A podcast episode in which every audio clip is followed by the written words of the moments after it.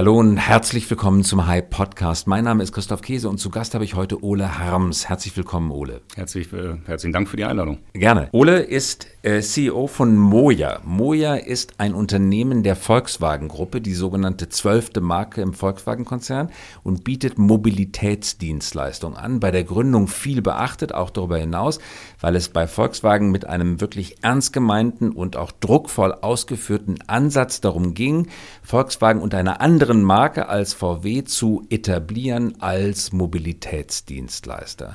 Moja ist der Name. Viele kennen es. In Hamburg und in Hannover mhm. sind Moja Dienstleistungen im Angebot, demnächst auch in London. Was genau mit deinen eigenen Worten, Ole, macht Moja?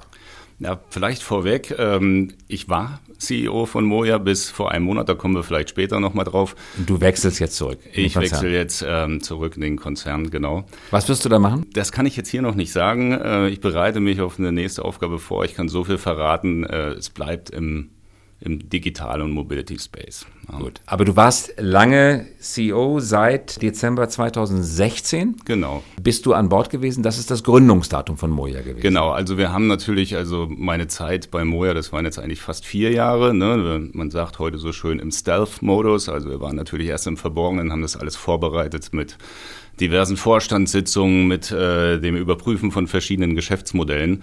Und dann haben wir offiziell gelauncht im Dezember 16 in London. Und du hast es schon gesagt, Moja, eine Mobilitätsfirma. Wir haben uns dem On-Demand Mobility verschrieben. Dabei geht es darum, dass wir quasi Mobilität auf Abruf zur Verfügung stellen. Wir unterscheiden uns dabei aber bei Angeboten, die man klassischerweise kennt, so von Uber und Lyft aus den USA, sondern wir fokussieren uns ganz massiv auf sogenannte Pooling. Das heißt, wir bringen mehrere Leute gleichzeitig in ein Auto und wollen damit äh, zur Verringerung der Verkehrslast beitragen. So wie man es Berlin von Berlkönig kennt, ein Angebot der BVB, würdest du sagen, Berlkönig ist vergleichbar mit Moja? Es ist äh, im Service äh, für den Kunden erlebbar vergleichbar. Ich glaube, wir haben eine andere Nuancen. Bei uns ist die Integration von der Hardware, also dem Fahrzeug, mit dem digitalen Produkt vom Anfang an sehr wichtig gewesen, weil wir immer dachten und überzeugt sind, auch heute noch, dass Sharing nur funktioniert, wenn die Leute auch die richtig, das richtige Fahrzeug dafür haben. Bergkönig fährt mit Mercedes-Bussen, glaube ich. Ihr habt hm. ein eigenes im Konzern gebautes Fahrzeugmodell, genau. das eigens für diesen Zweck entworfen wurde. Genau, das ist quasi das erste Sharing-Fahrzeug des Konzerns. Ähm, wir lernen natürlich jeden Tag dazu, wie eigentlich so ein Fahrzeug aussehen muss. Als wir gestartet haben, äh, war uns aber klar, es gibt das Fahrzeug nicht, was es braucht. Wir haben Mystery Shopping gemacht, also uns quasi in vergleichbare Angebote auf der ganzen Welt reingesetzt haben Kunden befragt, haben Fahrer gefragt und haben herausgefunden, das, was wir brauchen, damit die Leute äh, wirklich ihre Fahrt teilen, das gibt's nicht. Ja, und das fängt beim das fängt beim Platz an. Du möchtest einfach nicht Schulter an Schulter mit irgendeinem Fremden sitzen, wenn du dir deine Fahrt teilst. Das geht aber dann auch über Beinfreiheit bis hin zu Free Wi-Fi, ja, also ein, ein, ein schnelles äh, Internet im Auto, Connectivity. Das sind so Features, die uns extrem wichtig waren und die haben wir mit unseren Kollegen von VW und VWN ähm, in dem Auto, das man jetzt in Hamburg sieht, auf die Straße gebracht. Das war aber dann doch eine weitreichende Entscheidung, eben nicht einen ganz normalen VW-Transporter zu nehmen, der ja als Kleinbus seine Dienste tut und auch beliebt ist, war das im Konzern eine schwierig zu treffende Entscheidung, eben nicht den Transporter zu nehmen, sondern extra ein eigenes Fahrzeug zu entwickeln, was ja die Kosten in die Höhe getrieben hat, aber sicherlich auch Zeit in Anspruch genommen hat. Ja, es war in der Tat eine sehr schwierige, äh, ein sehr schwieriger Prozess, nicht mangels Willens, sondern weil man natürlich wir haben uns mit einem Markt beschäftigt, den es nicht gibt, mit einem Service, den so noch keiner auf die Straße gebracht hat. Und wir waren überzeugt, dass wir zumindest erstmal die erste Hygienekomponente brauchen, das ist elektrisch. Ja, wir müssen ein elektrisches Fahrzeug haben. Ja, Sharing-Dienste in der Stadt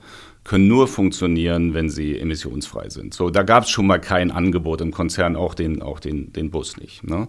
So, und dann hatten wir aber wirklich intensive Sessions, wo wir auch ähm, A, unsere Studienergebnisse eingebracht haben, aber B, wir haben ein Format implementiert, das nennen wir Co-Creation. Wir haben also wirklich Leute, Manager, Mitarbeiter eingeladen und haben uns am Anfang in einer Holzkiste mit ein paar Stühlen mal mit dem Modell auseinandergesetzt und gesagt, wie müsste es eigentlich sein? Wie muss man eigentlich in so ein Auto einsteigen? Wo kann ich mein Gepäck hinstellen, damit ich es von jedem Platz sehe, ne? damit ich nicht äh, Angst habe, dass das Gepäck geklaut wird? Wie kann ich ein bisschen Privacy, Privatsphäre herstellen? Und auf dieser Reise, damit haben wir die Leute mitgenommen. Und dann hast du einen hohen oder haben wir einen hohen Enthusiasmus äh, gesehen bei unseren Kollegen auf der, auf der Fahrzeugseite, die gesagt haben, Mensch, Mensch, das ist wirklich cool. Vor allem auch in der Zeit. Wir haben das Auto in anderthalb Jahren entwickelt. Ne? Für all diejenigen, die es in Hamburg und Hannover noch nicht gesehen haben, der Bus fällt auf durch seine besondere schwarz-goldene Lackierung. Wie sieht er von innen aus? Wie viele Leute passen da rein? Wie lang ist der Bus? Genau, also wir haben äh, sechs Sitze. Der Bus ist knapp sechs Meter lang, ein bisschen weniger. Das ist ein, das ist ein großer Footprint, das ist aber noch dem geschuldet, dass wir uns eigentlich dem Konzernregal äh, bedient haben. Anders wäre diese kurze Regal heißt Plattform. Genau, die Plattform. Wir also das, das Fahrgestell, die Bodengruppe ist genau. aus dem bestehenden genau, Material also das Basisfahrzeug worden. ist quasi der Volkswagen Crafter. Ja, das ist ein, ein Lieferfahrzeug und äh, daraus haben wir dann mit unseren Kollegen zusammen ein, ein, People Mover, also ein Fahrzeug für Personenbeförderung gemacht. Im Innenraum, das muss man wirklich sehen, haben wir sehr viel Wert darauf gelegt, dass es A, angenehm ist. Ja, das fängt bei Ambientebeleuchtung an und es geht bis etwas um den, um den Kopf rumgezogene Kopfstützen, die, die für eine ähm, äh, Privatsphäre sorgen. Sehr bequeme Sitze, sehr viel Beinfreiheit, ein Ein- und Ausstiegsbereich, der ordentlich designt ist, Highspeed-Internet, Ladebuchsen an jedem Platz fürs, fürs, äh, fürs Handy. So Geschichten, also es ist wirklich sehr viel Detailarbeit in dieser Konzeption des Innenraums äh, äh, angefallen. Und es ist ein Pooling, mit anderen Worten, man bestellt den Wagen, ja. es kommt angefahren wie ein Taxi, es bringt aber nicht nur einen selbst zum Ziel, sondern all die Leute, die auch gleichzeitig in dem Bus sind oder noch zusteigen werden und eine Software optimiert die Fahrt und sagt dem Fahrer, welchen Weg er am besten fahren muss, um die Leute auf schnellstmöglichem Wege zu ihrem jeweiligen Ziel zu bringen. Genau, also es ist wirklich äh, für den Kunden sichtbar, ist natürlich jetzt erstmal nur die App, damit wird die Fahrt bestellt und eine erste ganz wichtige Besonderheit, wir holen Fahrgäste nicht an der Haustür ab. Das würde den ganzen Prozess sehr ineffizient machen. Ne? Man fährt in kleine Straßen, in Sackgassen, wie auch immer rein, sondern es gibt einen kleinen Fußweg. 150 Meter zum Auto, 150 Meter vom Auto weg, maximal. Sind es vordefinierte Haltestellen? Das sind virtuelle Haltestellen, die in der App angezeigt wird. Man sieht sie also nicht äh, im, im Straßenbild, aber sie sind in der App angezeigt. Es ist ein sehr engmaschiges Netz, was über die Stadt gelegt ist. Wenn wir jetzt mal an Hamburg denken, dann haben wir jetzt schon über 10.000 Haltepunkte, virtuelle Haltepunkte im System erfasst. Damit ist sichergestellt, dass die Laufwege relativ kurz sind. Natürlich das ganze, die ganze Optimierung, das ist die, das ist der heilige Gral. Nicht nur für das Kundenerlebnis. Wir wollen natürlich keine großen Umwege. Wir wollen möglichst viele Leute, die auf ähnlichen Routen unterwegs sind, ins Auto kriegen. Es ist aber auch wichtig für unser Geschäftsmodell, ja, weil es ist natürlich super wichtig, nur die Anzahl von Fahrzeugen auf der Straße zu haben, die man braucht, die maximale Auslastung von Sitzen hinzukriegen. Und deswegen ist es ein Riesenmodell mit, mit über 45 äh, verschiedenen technologischen Komponenten. Da ist wirklich sehr viel Optimierung von Schichtplanung der Fahrer über die Steuerung der Flotten, über die Positionierung der Fahrzeuge in den Morgenstunden oder in den Abendstunden, ja, quasi die Vorkonfektionierung, dass sie auch an den richtigen Punkten stehen. Es ist wirklich ein sehr komplexes Optimierungs. Was kostet die Fahrt für den Konsumenten? Ähm, wir sind im Moment äh, zwischen 5 bis 7 Euro in, in, in Für die komplette Fahrt. Fahrt. Für die komplette Fahrt. Also grosso modo Hälfte bis ein Drittel des Taxis? Genau, wir haben ähm, von Anfang an gesagt, dass wir uns in den Bereich legen wollen, der heute eigentlich total unabgedeckt ist, äh, wenn es zu On-Demand-Mobility kommt in der Stadt, nämlich zwischen ÖPNV und Taxi. ÖPNV ist so 20 Prozent des Verkehrs. Taxi ist ein Prozent, ja, manchmal meistens weniger als ein Prozent der Beförderungsleistung in der Stadt. Und dazwischen ist eine große Lücke. Ne? Da gibt es dann Laufen, da gibt es jetzt neuerdings die Scooter, da gibt es Carsharing, aber es ist ein großer Bereich, der heute nicht abgedeckt ist. Und der, da wollen wir rein. Der, und deswegen der Preis ist ungefähr so wie Carsharing, richtig? Der Preis ist ungefähr so wie Carsharing. Und warum nimmt man Moja statt Carsharing? Naja, der, ähm, der, äh, ich glaube, die unterschiedlichen Mobilitätsangebote haben alle ihre spezifische Berechtigung, ne? weil man redet über gewisse Anwendungsfälle.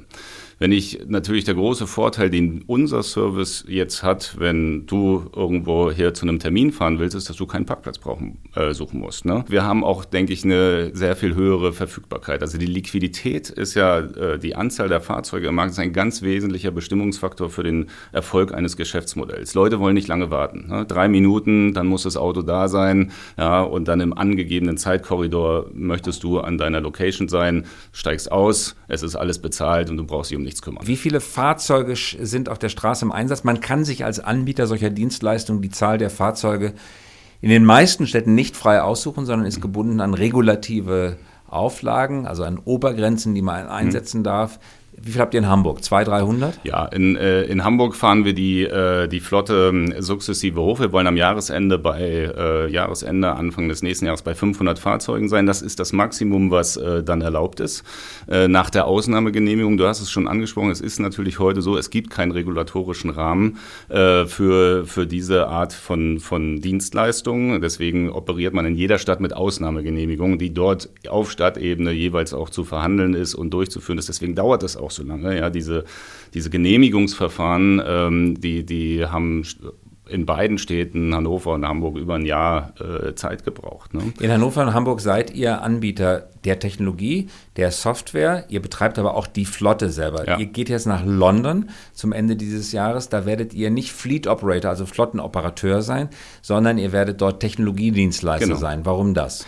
Ja, also am Anfang äh, war es uns extrem wichtig, dass wir die ganze Wertschöpfungskette verstehen. Wir haben äh, zum einen die klare Überzeugung, dass ähm, eine, ein Wettbewerbsvorteil unseres Angebots ist, dass wir eine Integration aus Hardware und Software haben. Also das Fahrzeug und das Fahrzeugerlebnis passt zu dem Mobilitätserlebnis und umgekehrt. Das ist erstmal so eine, so eine Grundprämisse. Dann ist aber auch wichtig für uns zu gewesen, äh, zu, gewesen zu verstehen, was sind denn eigentlich die, die großen Herausforderungen in dem Operations, weil in dem Operations wird das Geschäftsmodell entschieden. Ne? Ähm, und deswegen Schichtplanungsmodelle, Schadensmanagement, äh, Regulierung, diese ganzen Themen, die wollten wir end-to-end -end verstehen, um aber in der Zukunft A, skalierungsfähig zu sein, schnell skalierungsfähig zu sein B, aber auch Optionen zu haben, weil keiner weiß, wie sich der Markt entwickelt und was nachher das, das, das letztendliche Geschäftsmodell sein wird, wollen wir auch die Chance haben, als reiner Technologieprovider aufzutreten. Das machen wir in London, da liefern wir quasi nur die Technologie. Das Fahrzeug wird betrieben durch einen Flottenbetreiber und dadurch äh, bauen wir uns dort die Fähigkeiten auf, ganz unterschiedliche Komponenten in unterschiedlichen Städten äh, einzusetzen, weil Mobilität ist ein stadtspezifisches Geschäft, sieht überall anders aus. Wie viele Mitarbeiter habt ihr heute auf der Webseite steht? Größer 50? Wie viel mehr als 50 sind es? Das müsste mal abgedatet werden. Also wir haben, äh, wir haben zwei Firmen. Ähm, wir haben einmal die Moja GmbH, wo hauptsächlich Produktentwicklung, technologische Entwicklung ähm, stattfindet, das ganze Geschäftsmodell erarbeitet wird. Da sind wir grosso modo um die 170 äh, Leute äh, aktuell. Ähm, und dann gibt es eine Betriebstochter, die Moja Operations GmbH, wo auch die Fahrer angestellt sind. Da sind wir jetzt schon bei ca. 500. Wie viel Geld hat Volkswagen insgesamt in Moja investiert? Ja, das ist natürlich eine Zahl, die äh, ich. Streng äh, vertraulich, aber die nicht unter äh, uns. Ja, ja, das, ähm, das, das dachte ich mir, dass du das sagst. Sagen wir mal so, äh, ich versuche es mal so zu umschreiben. Es ist ein signifikanter Betrag. Man muss sich nur vorstellen, das Auto, das dafür entwickelt wurde, ja, das gibt es jetzt nicht für, für einen äh, zweistelligen äh, Millionenbetrag äh, mit der Technologieentwicklung und so weiter. Es war eine, es war eine Anschubsfinanzierung, Anschubfinanzierung in das neue Geschäftsmodell. Ja, und ähm, äh, ich denke, wenn man von einer dreistelligen Summe ausgeht, dann ist man auf einem guten Also eine hohe Investition. Ihr seid ein Corporate Startup. Wie hast du die Zusammenarbeit mit Volkswagen empfunden? Wo hat sie dich gehindert? Wo hat sie dich gebremst? Diese letzten drei Jahre, eigentlich vier Jahre, ne, mit der Vorbereitung. Wir haben die Mobilitätspartnerschaft mit der Stadt Hamburg aus der Taufe gehoben. Das war so eins, eins meiner Themen, so in 2016. Dann die Firmengründung. Ähm, das war, glaube ich, eine Lernreise für uns beide. Und ich meine das wirklich auch in einem, in einem, also für beide Seiten in einem sehr positiven Kontext. Wir haben nämlich von Anfang an auf einem weißen Blatt Papier angefangen. Ja. Wir haben also nichts übernommen. Ähm, äh, wir haben die Arbeitsverträge selbst geschrieben, das Gehaltsmodell selbst entwickelt entwickelt. Wir haben die Richtlinien für Moja geschrieben und nicht bestehende Richtlinien auf Moja angepasst. Äh, wir haben ein Employee Stock Options Programm eingeführt. Und das waren natürlich Sachen, die haben wir im mit großen Freiheitsgraden, und dafür bin ich sehr dankbar, mit großen Freiheitsgraden machen können, aber natürlich auch mit intensiven Diskussionen. Mensch, wie kann das funktionieren? Wäre das vielleicht auch was für die, äh, für die, für die Corporate-Seite dann in der Zukunft? Wenn du sagst, behindert, das, das, das, klingt jetzt, das klingt jetzt so negativ. Ich denke mal, die große Herausforderung ist wirklich ein Verständnis für die für die Geschwindigkeiten, für die Herausforderungen, wenn es um Sicherheit und Qualität geht, auf beiden Seiten zu, zu, zu äh, finden. Ne? Das ist die große Herausforderung. Da reibt man sich natürlich regelmäßig. Nun ist das Wort Marke im VW-Konzern von besonders mythischer Bedeutung. Bentley und Skoda und Audi und Volkswagen, das sind alles große Marken des Konzerns. Als ihr gegründet wurde, hat der Konzern angekündigt, das wird unsere zwölfte Konzernmarke. Entsprechend hell war das Strahlerlicht, das auf euch gerichtet war. Entsprechend groß waren die Erwartungen. Warum hat man es so groß angekündigt? Warum ist es nicht einfach beispielsweise unter Volkswagen ein Produkt auf der Markenebene wie Polo, Golf oder irgendein anderes Fahrzeug geworden, so dass man nicht gleich von Marke spricht und damit den Eindruck hm. erweckt, dass es eine eigene wirkliche Division wird. Hm. Also ich glaube, ähm, die Marke hatte, war nicht so sehr nach innen gerichtet. Das ist, glaube ich, auch sehr viel dann in der öffentlichen Wahrnehmung und Diskussion dann dazu gekommen. Die Marke war uns wichtig für die Außenwirkung, ja, weil ähm, wir Marke war für uns von extremer Bedeutung, um gewisse Kundengruppen anzu, äh, anzulocken. Wir haben uns zum Beispiel sehr viel Gedanken um die Marke gemacht. Ne? Wir wollten, dass sie, dass sie zum Beispiel einen femininen Touch hat, einen femininen Klang, weil wir wissen, dass insbesondere Frauen diesen Service sehr, sehr stark nutzen und, und wir wollten dafür auch entsprechend zugänglich sein. Wir wollten natürlich, äh, und das war immer das Ziel, die Firma von Anfang an auch für externe Investoren öffnen. Ja? Und in Marken wäre das etwas sehr Wichtiges. Ja? Äh, wir wollten als der lokale ähm, und wollen als der lokale Partner in den Städten für Mobilität wahrgenommen werden. Und wir wollen natürlich auch eine starke Marke für Mitarbeiter haben, ne? weil das ist natürlich äh, der Make or Break, ob du die richtigen Leute findest, die da an der Vision mitmachen. Ne? Ob das jetzt 12., 13. Marke ist oder wie auch immer, das war uns nie wichtig. Ist eine Expansion nach Berlin geplant? Naja, wir äh, haben ja mal vorgefühlt in Berlin und dort wurde uns aber gesagt, dass man im Moment sehr gut aufgestellt sei äh, und äh, uns jetzt hier äh, nicht auch noch eine, eine äh, Aufgestellt, wie gesagt, mit ja, dem eigenen BVG-Angebot, was die öffentlichen Verkehrsbetriebe hier in Berlin sind. Das heißt, die Stadt sagt, unser eigenes Unternehmen BVG BVG, ich glaube zu 100 Prozent im Besitz der Stadt, hat ein eigenes Angebot und deswegen privatwirtschaftlicher Wettbewerb jetzt erstmal lieber nicht. Hm. Habt ihr das als unfair empfunden? Naja, also sagen wir mal so, diese Interpretation mache ich natürlich nicht. Es gibt ja auch noch ein anderes Angebot hier in Berlin, ne? Clever Shuttle. Ähm, natürlich ist es für uns schade, ne? weil äh, Berlin ist, äh, ist, der, ist der Stammsitz der Firma. Äh, wir sind von unserem Konzept total überzeugt. Wir hätten es gerne hier auch gebracht. Wir sagen aber auch, komm, äh, es macht auch keinen Sinn, jetzt gegen, gegen irgendwen Willen oder wenn der politische Entscheidungsprozess noch nicht so weit gedient ist, jetzt hier irgendwo reinzukommen, weil wir sehen uns als Partner der Städte. Ja, und jetzt, jetzt gehen wir halt dahin erstmal, wo, wo man uns auch zieht, wo man, wo man uns will. Das ist in den Städten, wo wir jetzt sind. Äh, in London war es einfacher als in Berlin. Na, in London war es eine andere Situation, weil London hat das Heft selbst in die Hand genommen. Wir reden hier über einen, äh, über einen Probebetrieb, äh, der erstmal limitiert ist auf ein Jahr und der wurde ausgeschrieben und wir haben die Ausschreibung gewonnen. Ja, das ist also dann quasi die, die Umkehr äh, des, des, des Beschaffungsprozesses.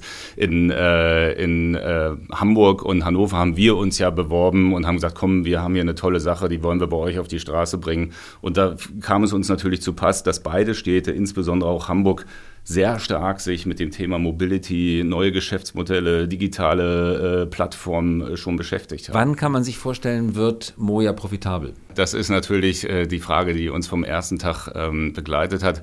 Und äh, ich beantworte die zweigeteilt. Ähm, die erste Phase von Moja ist die Entwicklungsphase. Hier geht es darum, äh, sagst du auch, oder deine, deine Gesprächspartner in den Podcast reden auch mal vom Product Market Fit.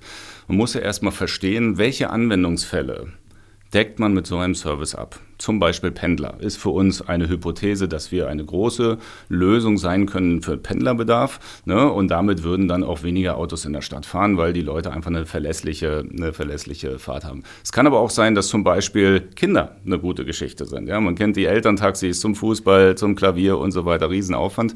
So, das muss man erstmal rausfinden. Ähm, parallel sind wir aber schon dabei, und deswegen sind wir auch nicht in zehn Städte gegangen, ohne das Geschäftsmodell äh, verstanden zu haben. Es geht jetzt, jetzt natürlich schon mal darauf zu zu gucken, wie kann man die einzelnen Bausteine optimieren. Ja, und das ist die Phase, in der wir jetzt sind. Wir gehen davon aus, dass, äh, und es ist für mich ohne Zweifel, äh, dass auch ohne autonomes Fahren dieses Geschäftsmodell profitabel wird. Und es wird gebraucht. Wir sehen Einfahrverbote, wir sehen City äh, Center Bans für Fahrzeuge in allen europäischen Städten. Pooling ist äh, dieser Service, den wir anbieten. Das ist eine, eine notwendige, ein notwendiger Service, den Städte brauchen. Also wird es auch ein Geschäftsmodell geben. Es liegt an uns, das rauszufinden. Und deine Überzeugung, glaube ich, ist auch, dass man gar nicht zu früh anfangen darf, über Unit Economics nachzudenken. Nachdenken darf man schon, aber man sollte sie noch nicht etablieren oder nicht forcieren weil man zunächst einmal versuchen muss, kritische Masse herzustellen und wirklich zu verstehen, wofür werde ich gebraucht und was ist der Grund, warum Konsumenten mich benutzen. Genau, das ist natürlich, also das ist meine absolute Überzeugung. Ich denke, wir haben viele Beispiele gesehen in der Vergangenheit mit verschiedenen Services, auch von, von unterschiedlichen Automobilherstellern, wo meines Erachtens zu früh die Frage aufkam, okay, wie optimieren wir jetzt die Unit Economics? Ja, und wenn du das zu früh machst, verschenkst du dir wichtige Erkenntnisse für den breiten adressierbaren Markt, den du ja, den du ja erobern willst. Das sind Prozesse, die dauern lange. Ich verstehe die Ungeduld auf der anderen Seite, weil es ist natürlich jedes Geld, was wir ausgeben, steht in Konkurrenz zu anderen Projekten, die Konzerne oder unser Konzern dann vornehmen muss. Aber es liegt da eine, eine große Gefahr drin, wenn man zu früh in, in, äh, in die Optimierung geht, äh, dass man dann sich viele Sachen verbaut. Und dafür muss man natürlich im Konzern auch um Verständnis werben und Geduld werben, kann ich mir gut vorstellen. Ja. Schauen, er nickt. Schauen wir auf die Zukunft. Ole, wann werden eure Busse vollautonom fahren? Ja, das ist natürlich die, äh, das ist die große Frage. Wir haben jetzt da eine, eine sehr große äh, Achterbahnfahrt der Gefühle gesehen in den letzten ich sag mal, insbesondere zwei Jahren. Ne? Vor zwei Jahren ähm, war die allgemeine Vorstellung, naja, ab 2021 geht das überall los und dann fahren autonome Autos. Wir haben, glaube ich, verstanden in der Zwischenzeit, dass es doch sehr viel komplexer ist. Nichtsdestotrotz wird es kommen. Ja, ob das nun 2025, 2027 ist, ist jetzt mal dahingestellt. Es wird kommen, es wird Mobilität massiv verändern. Es wird wahrscheinlich, nicht wahrscheinlich, es wird erstmal in eingeschränkten sogenannten Operational Design Domains, also in eingeschränkten Gebieten, zu eingeschränkten Zeiten, in eingeschränkten Servicearten kommen. Aber damit wird jeden Tag weiter und weiter gelernt. Einige machen ja heute schon die, die ersten größeren Erfahrungen damit. Und dann wird es aber mit aller Macht kommen. Wann Pooling, ja, wirklich komplett dynamisches Routing durch die Stadt zu jeder Zeit, bei jedem Wetter, voll autonom in Hamburg funktioniert, das kann jetzt ich auch nicht sagen. Das wird schon noch ein bisschen dauern. Aber ihr seid darauf vorbereitet. Definitiv. Mit welchem Antriebskonzept werden denn in zehn Jahren diese Busse fahren? Wird das Elektro sein? Wird es Wasserstoff sein? Gibt es eine Renaissance des Diesels vielleicht irgendwann? Habt naja, ihr darüber auch nachgedacht? Ja, also es, an Thema Zero Emission geht kein Weg vorbei. Das, das, die, das Thema ist durch. Egal, wir haben mit, mit super vielen Städten in Europa insbesondere und USA gesprochen. Da ist ganz klar die Vision Zero Emission. Das heißt für die nächsten Jahre auch ganz klar E-Mobilität. Natürlich wird das Thema Wasserstoff, äh, wird ja heute sehr kontrovers äh, diskutiert und es gibt riesige Herausforderungen, ja, der Wirkung Wirkungsgrad und so weiter, die fehlende Infrastruktur. Wenn du sagst, in zehn Jahren glaube ich persönlich schon, dass für den kommerziellen Flotteneinsatz in solchen Services oder vielleicht noch gerade in größeren Beförderungsgefäßen Wasserstoff eine sehr interessante Rolle spielen kann. Der heutige Wagen, der heutige Bus fährt wie lange mit einer Ladung Strom? Der fährt erstaunlich lange. Da waren wir wirklich, du merkst es ja immer erst, wenn du, wenn du draußen bist. Wir fahren heute 14, 15 Stunden. Das ist für uns die, die maßgebliche Zahl. Äh, nach Neft sind das 300 Kilometer. Aber bei uns geht es ja eher darum, dass wir die, die Betriebszyklen abdecken können. Also eine Schicht, am besten zwei Schichten, ohne nachzuladen. Wir experimentieren natürlich sehr viel und bringen dafür auch viele Lerneffekte in den Konzern, was die Ladestrategie angeht. Ne? Möglichst batterieschonend, ne? So dass es aber auch dann reicht, äh, dass man nicht in Stress gerät. Extrem viele, viele Lerneffekte. Wie lange dauert das Laden? Wir haben Schnellladestationen, die können innerhalb von einer halben Stunde wieder auf 80 Prozent äh, das Fahrzeug laden. Das machen wir dann typischerweise in den Pausen. Wir haben aber auch sogenanntes AC-Laden, also einen ganzen Hof voll Ladestationen, die dann langsamer und behutsamer laden über Nacht. Nochmal den Blick auf in zehn Jahre gerichtet. Wie viele Leute werden dann noch ein eigenes Fahrzeug in großen Städten besitzen? Ja, das ist natürlich natürlich alles, ähm, das ist natürlich alles äh, Glaskugel. Ähm, man muss sehen, wir reden immer viel von der Mobilitätswende. Ne? Und die Mobilitätswende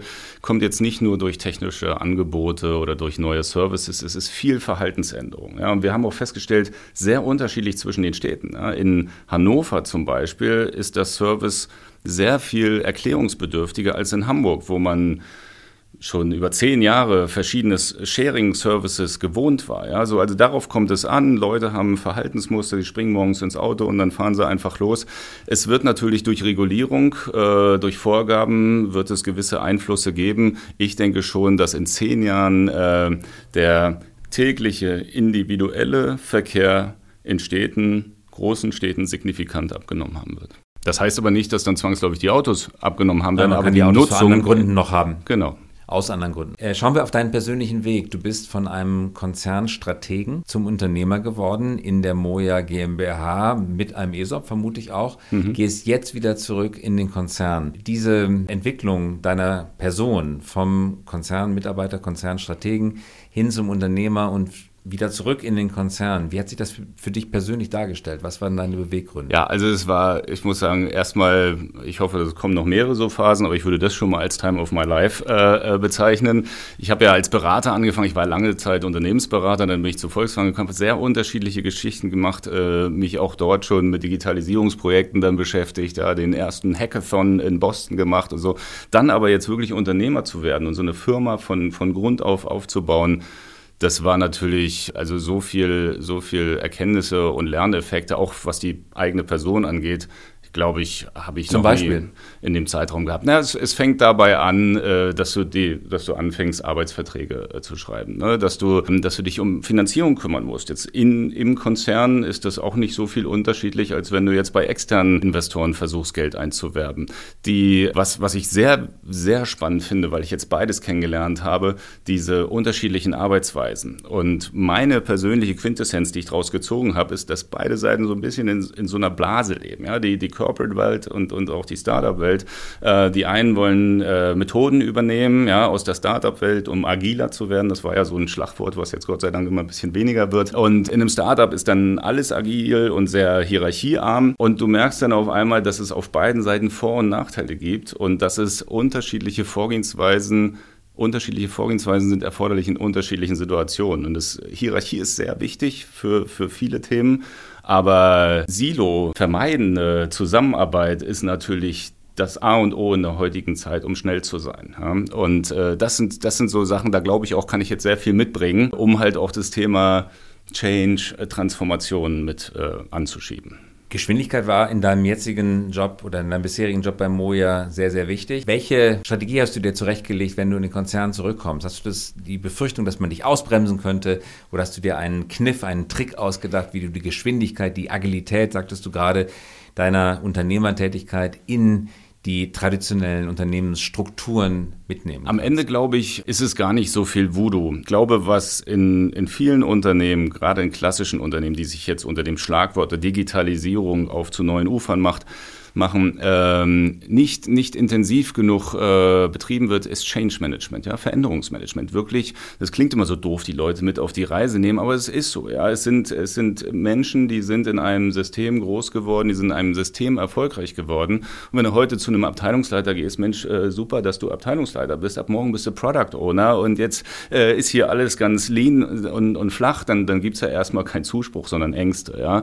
Und, äh, und, und wenn ich jetzt versuche, alles agil zu machen, ja, dann verlangsame ich auch ziemlich viele Prozesse. Ein Fahrzeugprojekt, was zu einem gewissen Zeitpunkt fertig sein muss, da kann ich nicht sagen, ach du, ich habe jetzt mal repriorisiert, wir launchen ein halbes Jahr später. Ja? Und ich glaube, dieses Verständnis zu werden, und man muss natürlich auch sagen, ich bin ja nicht hier der, der, der, der, der heilige Digitalisierer, wir haben ja mittlerweile da doch eine sehr breite Community, die in dem gleichen, in dem gleichen äh, Duktus unterwegs ist. Und ich glaube, das ist einfach ja, es ist einfach ein Ärmel hochkrempeln, erklären, mitnehmen und versuchen natürlich die Geschwindigkeit so hoch wie möglich zu halten. Allerletzte Frage, hast du mit dem Gedanken gespielt, beim Übergang von Moja zu Volkswagen eine eigene Firma aufzumachen und ganz allein Unternehmer zu werden mit Kapital von außen oder meinethalben auch von Volkswagen? Ja, also diese Idee war vor der Zeit bei Moja sehr weit weg. Ja, weil ich einfach, das muss ich fairerweise sagen, nicht der geborene Unternehmer bin, der jetzt äh, mit 25 sagt, komm, ich breche Studium ab und leg mal los. Ich bin aber natürlich da schon, wie sagt man, angefixt ja, und äh, traue mir das auch zu. Und das ist schon eine Geschichte, die, die aus meinem Kopf nicht äh, komplett weg ist für die Zukunft. Dann sind wir sehr gespannt, was du als nächstes machst nach Volkswagen. Danke fürs Kommen. Gerne. Das war Ola Harms, CEO lange gewesen von Moja, jetzt auf dem Weg zurück zu Volkswagen. Und das war der High Podcast. Mein Name ist Christoph Käse und wir hören uns wieder in der kommenden Woche. Dankeschön.